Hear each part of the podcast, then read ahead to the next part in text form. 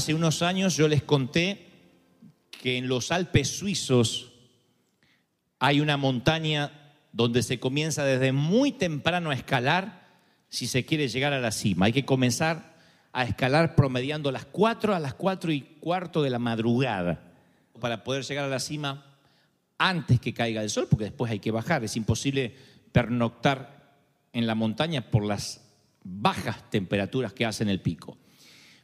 Por eso, los que organizan la escalada colocaron una casa una cabaña a mitad de camino. Entonces eso da mucho aliento a los que están escalando desde la, muy de la madrugada porque dice, bueno, casi a la una del mediodía vamos a llegar a la cabaña. No es la cima, pero es la cabaña para reponer fuerzas, reorganizarse, ir al baño. La mitad del grupo se suele, por estadística, más a veces de la mitad se suele quedar en la cabaña esperando que regrese el grupo que sí seguirá para después descender todos juntos. De hecho, se les da esa posibilidad. Se les dice, bueno, esto es para reorganizarse, reagruparse, tomar algún medicamento si lo necesitan, controlarse la presión, etcétera, etcétera, etcétera. ¿Quieren continuar? Y solo la mitad dice que sí. Eso se produce por un fenómeno llamado mitad de camino, justamente. Es un fenómeno social. No solo ocurre en los Alpes suizos, sino que es un fenómeno que suele ocurrir en la sociedad. Los mitad de camino son los que casi terminan los estudios, los que casi se casan, los que casi crían a sus hijos, los que casi se divorcian, los que casi se mueren, no se mueren y están ahí sobreviviendo, Eh, los que casi están por viajar, los que casi están por tomar una decisión. El casi es el peor enemigo de la cima, porque no tienes lo necesario para haber terminado. Tampoco puedes decir que no comenzaste, pero estás por la mitad. Es una sensación de frustración, de dolor. Es un efecto de la sociedad, los casi, los que están en la mitad de camino. Claro, el resto de los escaladores continúa. Los que dicen, yo acá vine a escalar, no a comer chocolates al lado de la chimenea. Sigue escalando. Y cuando promedian las 6, 7 de la tarde y llega a la cima, el grupo que sí decidió llegar, tocan campanadas y ahí se produce otro efecto social. Se escucha la algarabía, ustedes dirán, si es tan alto se oye, sí, por un tema de eco, ¿no? Se escucha la algarabía de los que están en la cima y se percibe el dolor, un ambiente de funeral en los que no subieron, en los que se quedaron a la mitad. No sería el mismo dolor si se hubiesen quedado abajo, sin subir la montaña jamás. O sea que los familiares que fueron a apoyar y que esperan abajo todo el día, no sienten tristeza si sus eh, seres queridos se quedaron a la mitad o subieron. Los que sienten tristeza son los que están a mitad de camino. De allí que Freud dice, esto es, esto es muy freudiano, por supuesto, él dice que estudia la psicología, que ha estudiado la psicología, decía, esto significa que la gente que llega a mitad de camino tiene una frustración constante en su vida, porque le está faltando algo para ser feliz. Está a media montaña de lograrlo, que no es lo mismo que esté debajo. Es el mismo efecto que surge, por ejemplo, en las finales de fútbol, en la Copa América, en, los mundiales. Ustedes van a notar que el equipo que no pensaba ni pasar los octavos de finales, que llega al cuarto de final, gana el tercer lugar y celebra. Yo una vez vi a los de Camerún celebrando como que habían ganado la copa y habían pasado octavo de final, fue todo lo que hicieron. Pero porque salieron de su país diciendo nosotros vamos porque nos dejan participar, nada más. En cambio, el que pelea el primer puesto, como Chile y México, como Chile y Alemania hoy, en la Copa Confederaciones, el que pelea el primer puesto y sale segundo, ustedes van a ver que se arrancan las medallas. Unos cuantos malos perdedores, entre ellos los argentinos. Los argentinos no saben perder. No sé por qué. Pero llegaron a la final y yo he visto alguna vez, yo era chico, pero veía a Maradona arrancarse la medalla del segundo puesto, mientras que estaba en el tercero festejaba. Pero lo que pasa es que el que llegó al segundo puesto siente que está a mitad de camino. El otro está allá y dice, pero yo apenas me siento agradecido por haber participado. En cambio, el que está a un paso de la medalla de oro maldice el bronce.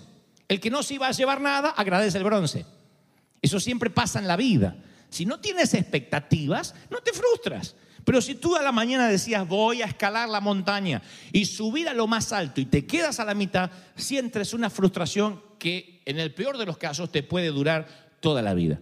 Porque sabes que tú esperabas algo mejor de ti y no lo estás dando. De esto tengo una historia fascinante que les voy a compartir, que tiene justamente que ver con esto de quedarse en la mitad, de no hacer todo lo que se espera de nosotros, causando frustración a los que nos rodean y especialmente a nosotros mismos. En el Antiguo Testamento, en el Antiguo Pacto, en la antigua dispensación de la gracia, los hijos no elegían a su propia esposa. Los padres elegían qué esposa le venía bien para cualquiera de los hijos, el primogénito en especial manera. Cuando se trataba de elegir la esposa, el padre oraba, el sacerdote oraba y le pedía al Señor señales sobre cuál sería la esposa que estaría al lado de su hijo. Y la Biblia narra un caso muy especial donde Abraham dice, ya es hora de buscar esposa para mi hijo Isaac. Se ve que lo vio urgido al muchacho. ¿Quién sabe por qué? Así que Abraham llama a uno de sus siervos, a su criado, y le dice, yo quiero que salgas y busques mujer para Isaac. Esta va a ser la señal, le dice al criado. Eh, Dios me dice que la mujer correcta va a tener esta señal, va a ofrecerte agua en el medio del desierto, muy cansado, no solo para ti, sino también para mis camellos. No los camellos del criado, los camellos eran de Abraham que se los estaba prestando el criado. Va a ofrecer agua para mí y para los camellos. Ahora les explico por qué esta señal es tan importante. Así que sale el criado con esta premisa. Esto era algo como decir hoy, a ver, la mujer que se va a casar con mi hijo eh, no solo te va a dar de comer a ti, sino que te va a dar comida para toda la familia, los 140 integrantes del grupo familiar. Tú dices, "No, tiene que ser millonaria una chica así. Aparte, qué cocinera debe ser. Porque darle de beber a los camellos era una tarea que no estaba asignada a una mujer, por lo que eso significaba. Los camellos, eh, eh, bueno, había una ley de hospitalidad que era que cualquier mujer podía ofrecerle agua a un extranjero, a un foráneo. Recuerden la mujer que se sentó, la samaritana, que le ofrece agua al Señor. O sea, eso es muy normal. Ofrecerle agua a los caminantes era lo que se supone las mujeres debían hacer. Todas las mujeres ofrecían agua, pero no a los ah, camellos, porque dar de comer a los camellos demanda una tarea de por lo menos cuatro a cinco horas para que todos los camellos puedan beber. Diez camellos. Así que ah, para darle de comer a diez camellos, cada camello puede beber 160 litros de agua. A un camello no lo arreglas con un caballito de tequila. 160 litros de agua. O sea, no son gatitos que hacen... El camello tiene una suerte de ah, barril donde almacena el agua. Por eso es que el camello está capacitado por Dios para andar largas travesías por el desierto. Porque una vez que tiene el agua adentro, él mismo se va autoabasteciendo de agua internamente. Qué lindo que algunas mujeres que andan con la botellita pudieran hacer eso, ¿no es cierto? Ser mujeres camellas. Bueno, habían viajado 500 millas por el desierto de Mesopotamia, tenían que cargar 1.600 litros de agua en esos tanques vacíos, en total, 1.600 litros de agua. O sea que tenía que encontrar a Abraham una mujer que le diera agua a él y se podía mandar a mudar. Pero acá había una segunda señal, que esta mujer dijera, voy a darle de beber a todos estos camellos uno por uno, aunque me lleve cuatro o cinco horas, sin paga, sin que se lo pida. ¿Por qué haría una mujer esto?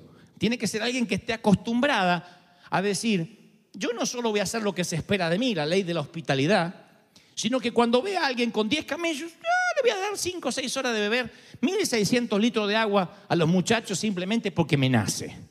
No es que le sobra tiempo, pero tiene que tener un sentir de servir muy especial. Y ese o esa sería la condición que denotaría que sería una excelente esposa para su hijo Isaac y una gran nuera para la familia. Que la mujer no fuera una mujer que se queda en la cabaña a mitad de camino como hace todo el mundo, sino que fuera una persona que siempre que hace algo, lo hace con pasión y entrega todo lo que tiene que entregar. Ese es un estilo de vida de honrar el respirar, el oxígeno que Dios nos dio. Dios nos los ha hablado más de una vez. Si vas a tener hijos, tienes que tenerlos bien. Si vas a vivir, tienes que vivir bien. Si vas a reír, tienes que reír a las carcajadas. Si vas a llorar, llora a los gritos. Pero Dios nos llenó de pasiones para que vivamos a full. Vivir a mitad de camino es vivir con una timidez que dice, yo podría dar más, pero no lo estoy dando. Yo podría avanzar, pero no estoy avanzando. Y aquí Abraham, para elegir a su esposa, a la esposa de su hijo, dice, tiene que esta mujer hacer algo que jamás esperaría que una mujer haga y es darle de comer a los camellos. A mí me enseña muchas cosas esta historia, principalmente porque hay gente que ahora mismo, alguno de ustedes quizás esté diciendo, bueno, ahora que lo pienso, yo no soy alguien de mitad de camino. Yo no me quedo en la cabaña de la vida comiendo chocolates al lado de la lumbre de la chimenea, sino que yo avanzo, me cuesta, pero sigo avanzando. Ahora, si en algún momento tú dijiste, ¿qué es lo que me corresponde hacer por lo que me pagan? Porque no que voy a hacer más, porque no me gusta regalar nada, eres una persona de mitad de camino.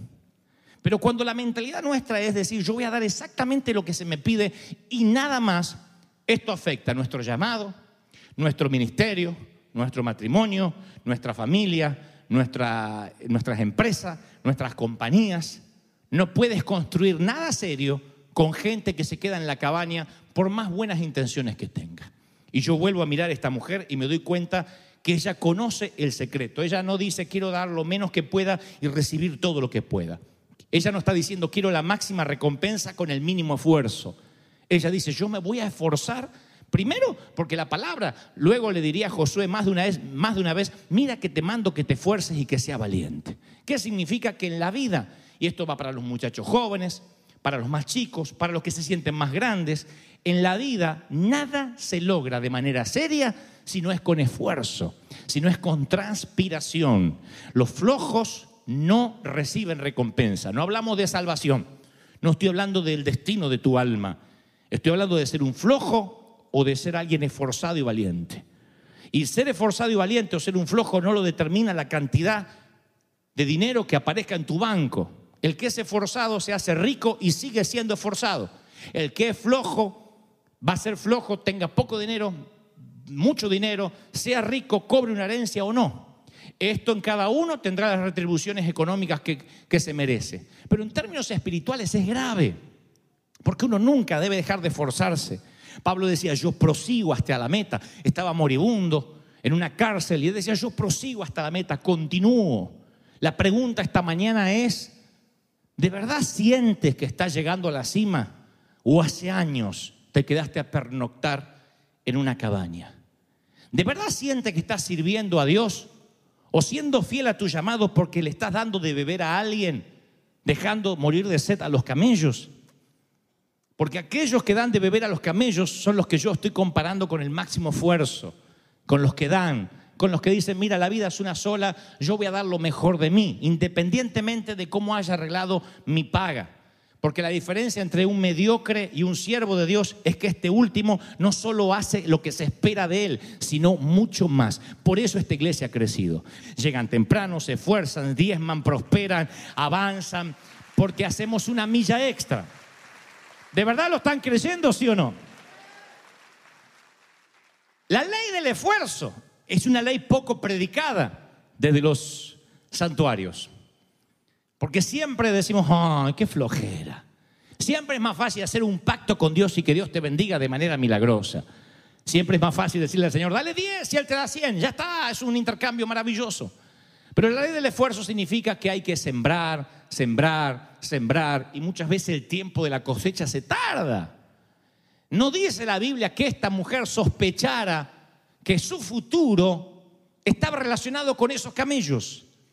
No dice las escrituras y ella percibió que esos camellos deberían ser de un magnate millonario. Y como ella era una oportunista y una escaladora, dijo, me voy a ganar el favor del criado.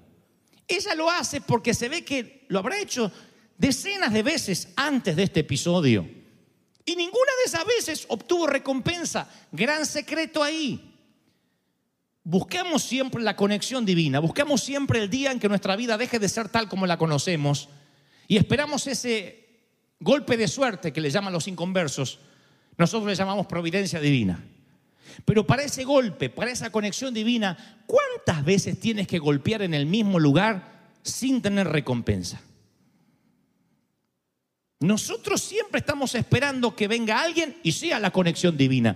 Pero ¿cuántas veces tiene que intentar, intentar, intentar, intentar hasta dar con la conexión divina? Si no haces un ejercicio de la siembra, de las buenas relaciones, ¿cómo Dios te va a conectar con alguien de manera milagrosa si eres un ermitaño que no habla con nadie? Tú dices, yo quiero dar una siembra y obtener una gran cosecha.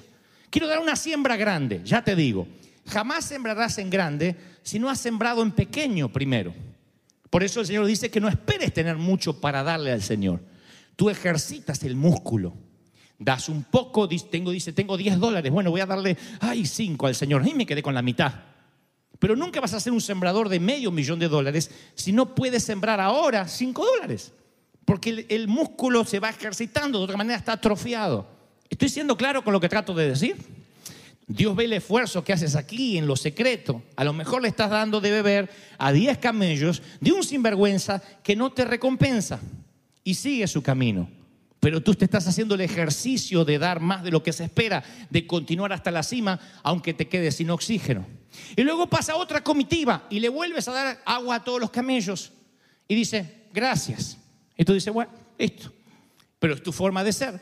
Pasa una tercera comitiva y no te dice ni siquiera gracias. No importa, te estás haciendo un hábito. Tú eres así porque decides ser así, independientemente si los demás son desagradecidos, si los demás te miran, si te palmean el hombro o no. Yo soy quien Dios decide que yo sea. No depende mi ánimo ni mi carácter de los demás. ¿Están recibiendo esta palabra, sí o no? Yo soy así.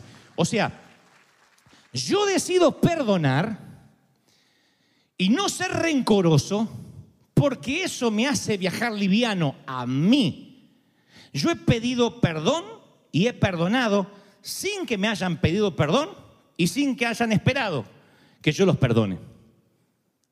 No todos se merecían mi perdón. Yo tampoco me lo merecía y me lo merezco del Señor. No todos me estaban esperando que yo les pida perdón, pero yo decidí perdonarlas en mi corazón para yo viajar liviano. Hay gente que me dijo, desaparece de acá no te voy a perdonar. Digo, bueno, pero yo cumplí, te quiero mucho. Y me iba. Yo me iba libre, que él se quede con la carga. Le dejaba la carga ahí decía, tu abuela, yo me voy y me iba libre. Yo generé un hábito de ser buena persona hasta donde la mente me dé. De ser un hombre de bien. Para darle de beber a 10 camellos tienes que generar un hábito. Nadie le da de beber a 10 camellos de la noche a la mañana. Si no, la Biblia diría, y la loca esta prometió darle de, comer a los, de beber a los camellos, y cuando a la mitad se dio cuenta que los camellos no eran gatitos, abandonó y dijo, tu abuela, no sé para qué me metí, ayúdame. Se ve que como algo normal, dijo, che, te doy de beber y déjame que también le doy a los camellos. Y este criado abre los ojos diciendo, ¿esta sabe lo que está haciendo? 1600 litros de agua. Y no tengan la fantasía de que abre una manguera y hace, abrí la boca. Tiene que sacar agua del pozo y llevarle y el camello bla bla bla bla bla bla bla bla bla bla. Tampoco ella tiene 14 baldes de agua por si vienen camellos. Tiene uno o dos los que puede cargar para llevar la ropa sucia y la limpia. Presumo dos baldes. Así que eso por eso le demanda cuatro o cinco horas. Bebe el camello, bebe el camello. Cuando ya repodrida del que el camello beba, hay otros nueve que miran así con cara de camello.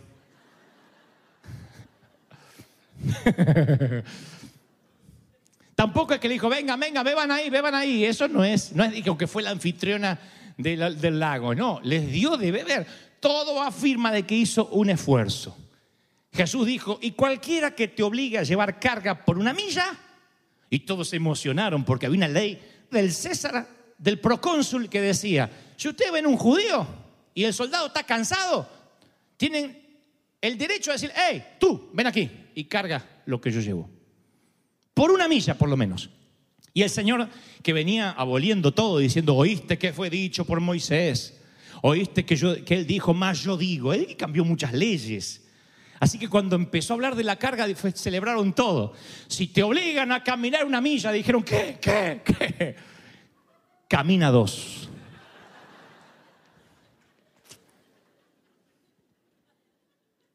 Dos. Sí, hazle una extra. De onda.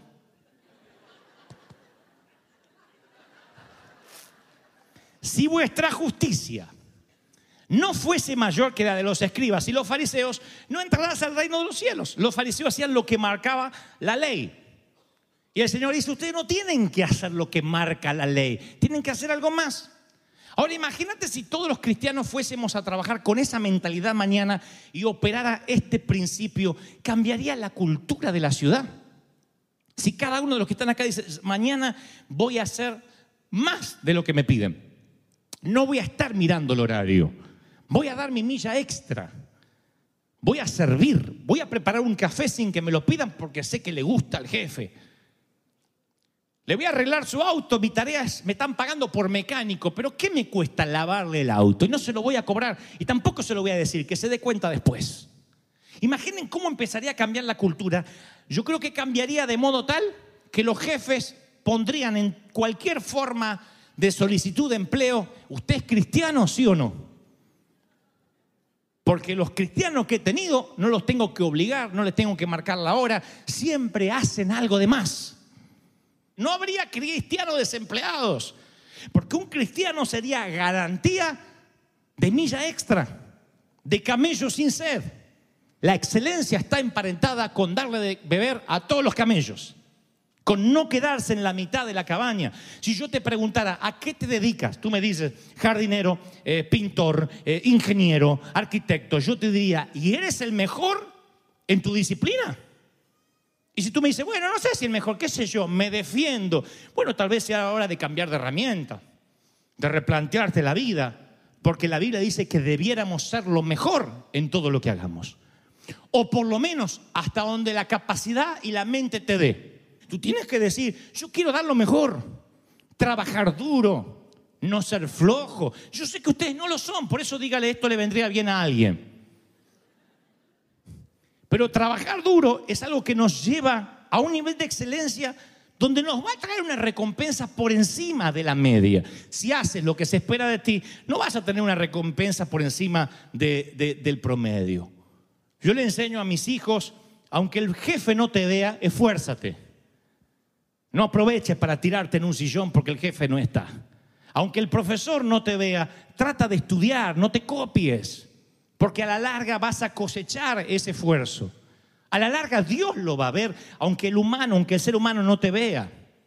Entonces, Rebeca, que se llama esta dama, no tiene idea cuáles van a ser las, las ramificaciones de su milla extra, pero ella sigue escalando. Cualquier otra mujer le da un vaso de agua al tipo y se va. Ella no es la que se queda comiendo dulces al lado de una chimenea. Esta dama no tenía idea que estos camellos estaban cargados con diamantes, zarcillos, rubíes, oro. Ella hacía la milla extra como algo normal, pero no sabía que estaba a punto de montarse en uno de esos camellos para conocer a su príncipe azul, al soltero más codiciado de la Patagonia de aquel entonces. No, de la Mesopotamia. Es que me salió el argentino de adentro. Confundí Patagonia con Mesopotamia, pero bueno, porque dicen que yo estaba leyendo en libros históricos, compendios, yo me preparo y dice que, ¿por qué Jacob era tan codiciado? Dice que era argentino, seguro era argentino. y tenía una seguridad al tipo. Pero yo he aprendido algo. Miren, grandes puertas siempre giran sobre pequeñas bisagras. Nunca te olvides de eso. Nunca sabes, dice la Biblia, cuándo estás hospedando un ángel. Tú nunca sabes a quién estás bendiciendo. Nunca. ¿Recuerdan cuando yo les conté aquella historia verídica, por cierto, del hombre que vendía enciclopedias casa por casa y un día muerto de hambre porque no había vendido una sola enciclopedia, golpea una puerta, le dice, señora, no me da un vasito de agua. La dama percibe que este hombre no solo quiere agua, sino que está famélico de hambre. Y le dice, le voy a dar no solo eso, sino un vaso de leche y unas galletas. El hombre diría, años después, que esa leche y esas galletas fueron un manjar a las 2 de la tarde cuando estaba sin comer nada y no podía comprarse un sándwich. Y no olvidó nunca a esa mujer. Veintitantos años después, esta mujer sufre un infarto, va a parar con sus huesos al hospital sin seguro médico. Cuando ella es operada y le llega su bill, se preocupa porque sabe que tendrá el resto de su vida para pagar, aunque le dan cuotas, sabe que vivirá el resto de su vida pagando la operación. Sin embargo, al final en letra roja decía, pagado con una galleta y un vaso de leche hace veintitantos años atrás. Quien la había operado era aquel vendedor de enciclopedias que con eso se pagaba los estudios de medicina y hoy había sido su interventor quirúrgico. Tú nunca sabes cuándo bendices a un ángel y cuándo ese ángel va a traer la retribución. Rebeca no sabe que su futuro, que su príncipe está en uno de esos camellos, pero ella apunta hacia la cumbre. Ella se tiene que haber algo más. Yo mismo, dijo Pablo, no pretendo haberlo alcanzado, pero me olvido lo que queda atrás y me extiendo hacia adelante. ¿Cuántos dicen, yo quiero ser ese? Díganme, amén. Mis queridos, si nos esforzamos, Dios nos va a bendecir. Si hacemos una milla extra, Dios nos va a bendecir. Y yo te pido eso como pastor, ofrenda todo lo que puedas, siembra hasta que te duela, no falles con tu diezmo, si te es posible diezmar más del 10%, diezma más, da todo tu esfuerzo, no quiero el 10%, ni el 50%, ni el 70% de tu tiempo, Dios quiere tu 100%, dalo todo, inviértelo todo, sémbralo todo, llega cansado a la a la cama diciendo, vale la pena gastarse para Dios. Si te pido un vaso de agua, fíjate si no hay camellos detrás. Da todo, dale el ciento por ciento que te aseguro que los tesoros de esos camellos vendrán a ti. Las profecías dice, te voy a bendecir, te voy a prosperar, te voy a dar. Si crees que Dios habló esta mañana, dale un aplauso al Rey del Señor. Tú nos mueves, tú nos bendices. ¡Aleluya!